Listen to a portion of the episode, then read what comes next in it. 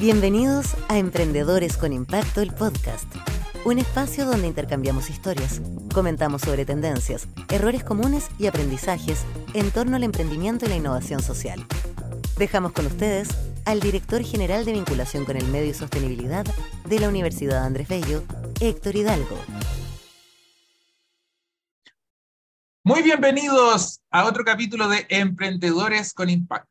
Un espacio para compartir experiencias, aprendizajes, anécdotas y sobre todo una excelente conversación con emprendedores y emprendedoras que están haciendo la diferencia en muchas veces esos espacios en donde nadie se mete, esos espacios que tal vez algunos han dejado un poco postergados y, por qué no decirlo, eh, están haciendo la diferencia hoy día de forma creativa y sobre todo entusiasta.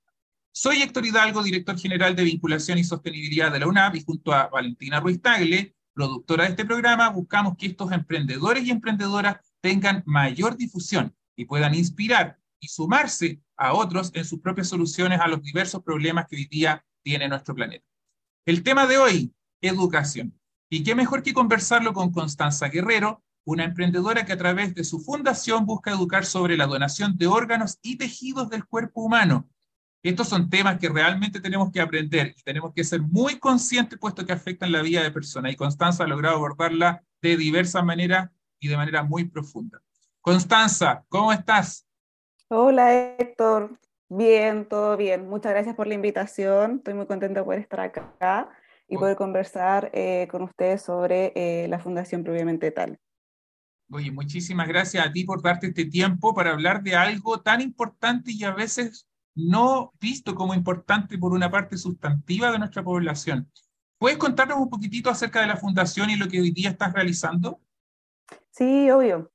Bueno, eh, como lo comentaste, soy Constanza Guerrero, soy la presidenta de la Fundación Suma Esperanza y comentarles que la fundación nace desde eh, la necesidad de culturizar y educar a la población sobre la temática donación de órganos. Prácticamente lo que nosotros hacemos es eh, realizar estas charlas educativas sobre donación de órganos, pero en establecimientos educacionales, con el fin de poder educar y culturizar, pero también queremos fomentar la conversación dentro del núcleo familiar en esta temática que es tan importante. Y cómo a través de las nuevas generaciones que son eh, los estudiantes eh, de básica y media. Oye, qué interesante. La, la, pregunta que cae obvio en esto, ¿ah? eh, ¿cómo mm. llegaste a hacerte sensible por estas temáticas y a potenciarlo a través ya de manera formal con una fundación? ¿Hubo algún hecho sustantivo, algún hito relevante en tu historia que te decantó a esta, a esta línea de trabajo? Sí, obvio. Yo creo que como todo emprendedor, sobre todo con el tema de las fundaciones, todos tenemos como un motivo de por qué creamos la fundación o organización. Eh, en mi caso, eh, sí tuve una razón no familiar, no tengo ningún familiar que necesite un trasplante o un donante de órganos, pero sí cuando yo en el colegio, eh, es, una historia, bien chori. También eh, los que nos están escuchando los invito a que puedan ver, porque tenemos un cómic en nuestra página web www.sumaesperanza.cl y conocer la historia probablemente tal de por qué se creó la, la fundación. Pero acá los voy a spoilear, ¿ya? Eh, primero que nada, bueno, yo estaba en el Liceo Tajamar, eh, en cuarto medio, yo tenía 17, 18 años. Conocí a una chica que era mucho más chica que yo, ella está entrando al Liceo Tajamar con 13, 14 años. Y bueno, eh, ella lamentablemente estaba esperando un trasplante de órganos. durante los meses que fueron pasando, notamos un deterioro en su salud y bueno, ella eh, nos contó de qué se trataba la, temática de donación de órganos. Yo no entendía o no sabía más que nada eh, lo que se planteaba como la donación de órganos. Era la primera vez que escuchaba con 17 años sobre esa temática. Y ella fue la que me enseñó, me explicó cómo consistía. Y bueno, fue de prioridad nacional, salió en todos los medios de comunicación, el colegio también hizo como su campaña, pero lamentablemente falleció eh, esperando su donante de órganos. Y es de ahí que yo con mis 17 años eh, me planteé esta idea, porque nunca pensé que me iba eh, a dedicar a esto. Fue como algo que dejó en mí una marca y dije, pero ¿cómo? O sea, yo con 17 años no sabía lo que era un trasplante de órganos, no sabía en qué consistía. Eh, bueno, en esos años, el 2011, no, mm, qué antigua esa frase, pero es verdad, o sea, el Internet no era como lo que es hoy en día. Eh, no hay información a mano, entonces mm, ahí como que me cuestioné muchas cosas y me di cuenta que lamentablemente había gente que fallecía esperando donantes, mientras que a diario gente fallece ¿Y cómo no, no podía hacer calzar eso? O sea, ¿cómo gente fallece esperando un órgano cuando todos los días gente fallece y puede ser donante de órganos? Y además de la poca educación que había en la temática de donación de órganos y un sinfín de preguntas que eh, me hice en la cabeza. Una vez que, bueno, eh, estudié administración pública, eh, fui paralelamente bien sensible a la temática de donación de órganos, como que siempre ahí metida quienes estaban como prioridad nacional, por internet, buscando información. Y bueno, hice mi tesis sobre donación de órganos también y una vez que me titulé, eh, empecé con esta fundación que nunca pensé que iba a ser fundación, eh, pero terminó creándose eh, Fundación Suma Esperanza. Oye, encuentro increíble, increíble el, el, sentido de propósito y, y, lo que justamente, muy generosamente también, porque no decirlo, nos comparte. Ahora, tú ya mucho más experta que yo, ¿podrías compartirme cuáles crees que son las grandes brechas que hoy día tenemos como sociedad en Chile para avanzar en esta temática de la donación de órganos y tejidos? ¿Qué, es lo que nos está impidiendo avanzar? Sí, totalmente. Eh, bueno, hace años atrás eh, se cambió la ley. Hoy día todos somos donantes de órganos una vez que cumplimos 18 años de edad. ¿ya?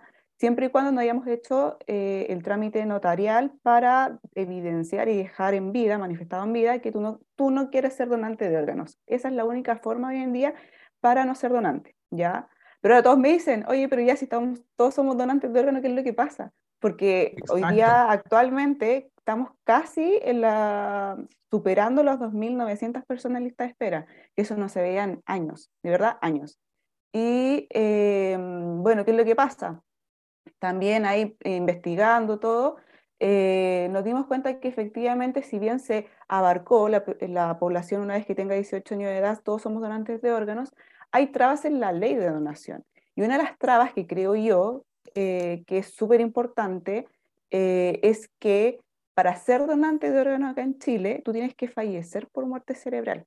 Y ya estamos hablando que hay un filtro que eh, se reduce al 2% de lo que la gente, eh, o sea, por el criterio que eh, puede fallecer la gente. Es decir, del 100% que fallece en diario de manera nacional, estamos hablando que el 2% solamente puede entrar a ser donante de órganos porque falleció por el criterio muerte cerebral. Y ya tienes un filtro, pero notorio, que te justifica el por qué también hay tan pocos donantes de órganos. Además, de la falta de educación e información. O sea, obviamente si a ti no te educan, no te informan sobre esta temática, la gente siempre va a, eh, a mirar la donación de órganos como algo negativo, algo que te da miedo, porque tú no tienes información y educación. Y también hay motivos para poder eh, registrarte en el Registro Nacional de No Donantes para no ser donante de órganos. Entonces, igual es como que confuso. Sí, Constanza, Ilumíname un poco. Yo no soy experto en estas materias, me imagino que muchos de los que están escuchando este podcast también probablemente tienen dudas parecidas. Si yo quiero donar y, estoy convencido de que es lo correcto, eh, me imagino que no tiene que, tengo que estar en ese 2%. Yo puedo tener otras causales de muerte que también me habiliten, por ejemplo, a ser donante, ¿cierto? Entonces, ¿cuál ahí es la brecha? ¿Es la familia? ¿Es la cultura? ¿Es, gestión del, del, centro médico? ¿Cuál es como el, el responsable que quizás podría marcar la diferencia? Yo diría que va todo tomado de la mano, ¿ya? La educación, información, que es algo totalmente principal para generar confianza en la ciudadanía y una, una población concientizada en el tema, ¿ya? Sí o sí aumentaría la tasa de donación. Por otro lado, tenemos la ley que les acabo de mencionar, que establece que por criterio muerte cerebral eh, puede ser donante de órganos. Y eh, no así como, por ejemplo, en España, que uno dice, ay, pero ya, ¿y qué pasa si em, yo voy en la calle y me atropellan, por ejemplo? O me disparan, caso hipotético. En España es así, en España tú por la muerte que sea, pasas a ser donante de órganos, sea como sea. Acá en Chile te limita sí o sí el motivo de tener que ser por muerte cerebral. Y si no es muerte cerebral, no puedes ser donante de órganos. Ya, eh, o sea, tenemos ahí una, una brecha enorme, enorme, y, pareciera ser que el tema legal hoy día está siendo clave. ¿Ustedes han hecho alguna especie de, de alerta sobre esta temática? Me imagino que sí, ¿cierto? Si es que cayera por ahí algún legislador que, que, de repente esté escuchando esta conversación y diga, oye, en realidad tal vez nos quedamos cortos y tal vez las cifras que tenemos como país podríamos cambiarlas si es que modificáramos, por ejemplo, el articulado o algún reglamento, qué sé yo? Sí, estamos trabajando en ello, o sea, siempre estamos con investigación, eh, generando informes, buscando apoyo también legislativo para el tema de, em, de cómo aumentar la tasa de donación de órganos. Es mm. importante mencionar que nuestro mejor año que hemos tenido en donación de trasplante ha sido el año 2019, y estamos hablando de que tuvimos 188 donantes, equivale a 533 trasplantes, o sea, es súper bajo considerando la mm. lista de espera que hoy día casi llegamos a las 3.000 personas. Wow. Oye, los niños, los jóvenes, cuando participan en tus charlas, ¿qué te dicen respecto a este tema?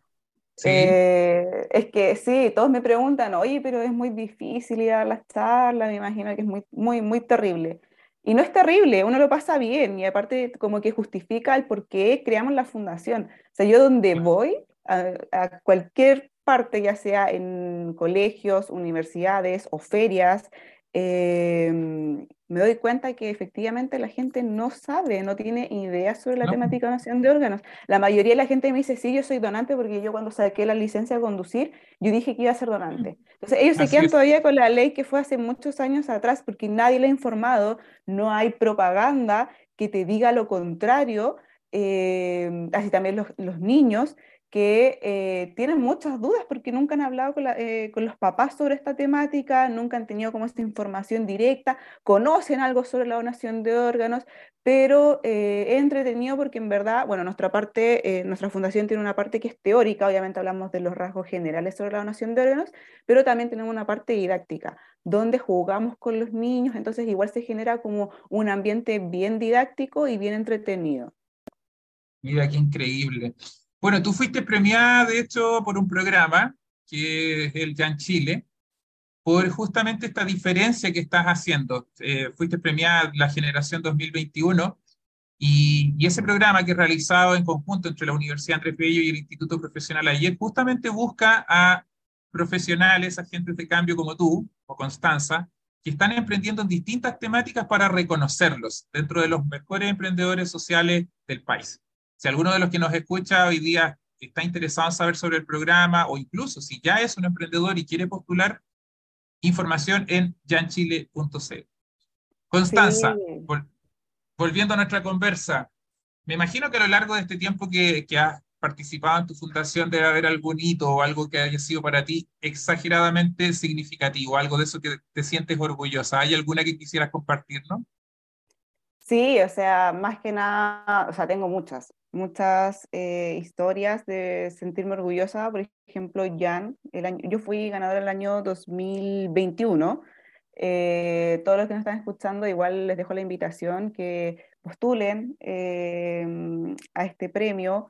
Se generan redes. de hecho, les mando un saludo a la Caro y a la, y al Andrés, que fueron mis compañeros de Jan Chile 2021 y éramos los ganadores, pero que teníamos como un lado de fundaciones, los demás eran emprendedores. Y como les menciono, chiquillos, los que nos están escuchando, se generan redes, eh, amistades, así que eh, si tienen la oportunidad, inscríbanse.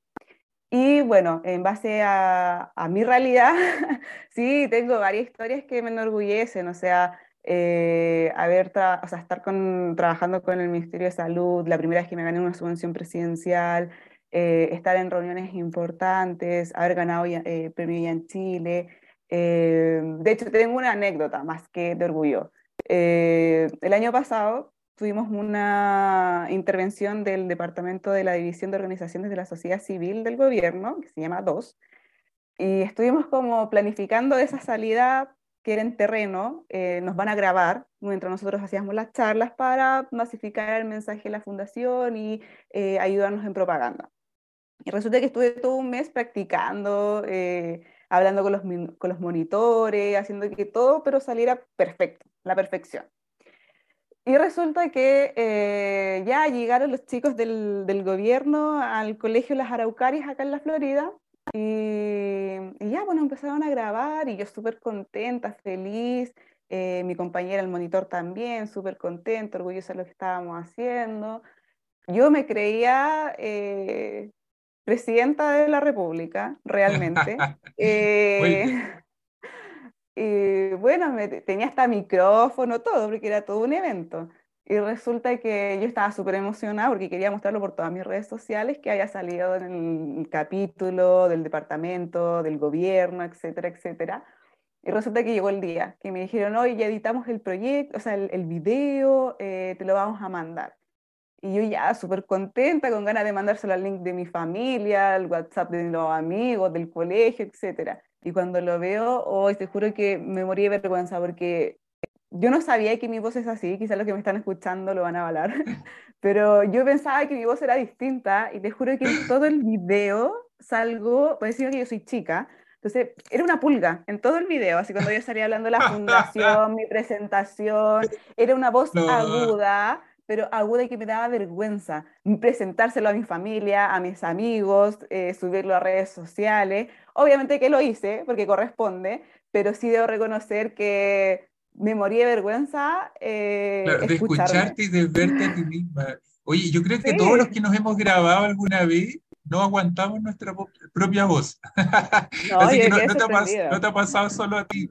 No, qué increíble. de hecho, me recordaste cuando partí recién por primera vez grabándome y yo mismo, eh, además que uno es, también se fija, uy, ¿por qué dije eso? Esa palabra la pronuncié mal, eh, la voz tan chillona o tan opaca o qué sé yo, no sé. Oye, qué interesante. Bueno, pero me imagino que igual orgullosa de haber podido tener una vitrina que te mostrara, ¿cierto?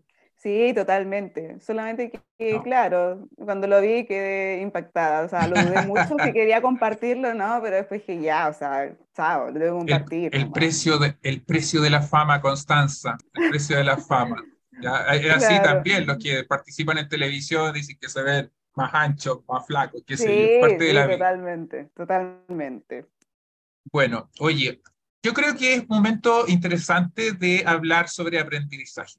Yo me imagino que, bueno, desde la historia que nos contaste, cuando eras muy joven, por allá por los 17, 18 años, hasta hoy día, quizás hay hartos aprendizajes que has desarrollado tú misma. ¿Hay alguno que te gustaría decirle a la Constanza de 17 años o que te hubiera gustado que te comentaran cuando ya tenías 17 años y tú hubieras conocido que ibas a llegar hasta este camino? Sí, o sea, he tenido harto aprendizaje. Eh, ahora sí, tendría que decirle un mensaje a la Constanza de hace 17 años atrás. Eh, sería seguir, o sea, que yo no, yo no sabía que era tan perseverante. O sea, te juro que con la fundación eh, me he dado cuenta que la resiliencia, la perseverancia son actitudes mías que las tengo y yo no sabía que las tenía, o sea, me di cuenta ahora en el, transcurso que he trabajado con la fundación. Y si bien ha sido momentos difíciles, como lo que, bueno, todos los emprendedores que nos están escuchando, yo creo que todos hemos vivido esa montaña rusa que a veces estamos súper bien, después estamos mal, después estamos bien, vamos bien, vamos bien, a veces hay una caída. Y eh, pese a todo eso, sigo luchando, pues sigo estando con el tema de la fundación, sigo buscando financiamiento, sigo eh, motivando a mi gente, Em, así que el mensaje que sería como dejarle a la Constanza de 17 años es que eh, nunca me tengo que rendir. Pese a Oye, todo. un tremendo mensaje, tremendo. Tal vez hay una Constanza por ahí que no sabe que va a construir una fundación para hacerse cargo de algún problema que nadie más está mirando, o que tal vez lo están mirando y que no se están logrando los resultados, y va a decir perseverancia. Me lo dijo la Constanza. Muy bien, excelente. Oye, Constanza, yo te doy las gracias por compartir tu historia. encuentro hermosa, realmente profunda, llena de propósito. ¿ya? ¿Hay algún tema que quizás no hayamos conversado y que te gustaría que no se te quede en el tintero? No, más allá que de hacer el llamado nuevamente a todos los que nos están escuchando o viendo, que, eh, bueno, postulen al concurso de en Chile año 2023. Eh, genera varias oportunidades, varias redes, amistades, entre otras cosas. Y por otro lado también que nos vayan a visitar nuestra página web de la Fundación Suma Esperanza, todo nos ayuda y que vean también el cómic de por qué nosotros creamos la fundación. Y ahí puedan navegar también, eh, aprender sobre la donación de órganos y cualquier cosa eh, nos pueden contactar. Excelente. No me cabe duda que te van a llegar muchas invitaciones para participar también. Bueno, estamos llegando ya al término de esta conversación. Muchas gracias por acompañarnos en este episodio. Recuerden suscribirse, seguirnos en nuestras plataformas y redes sociales. Y como siempre, nos vemos en un próximo capítulo. Chao, Constanza. Chao, gracias. Chao, que estén muy bien. Chao, chao. En nombre de la Universidad Andrés Bello, agradecemos a todos quienes nos acompañaron y los esperamos en nuestro próximo capítulo.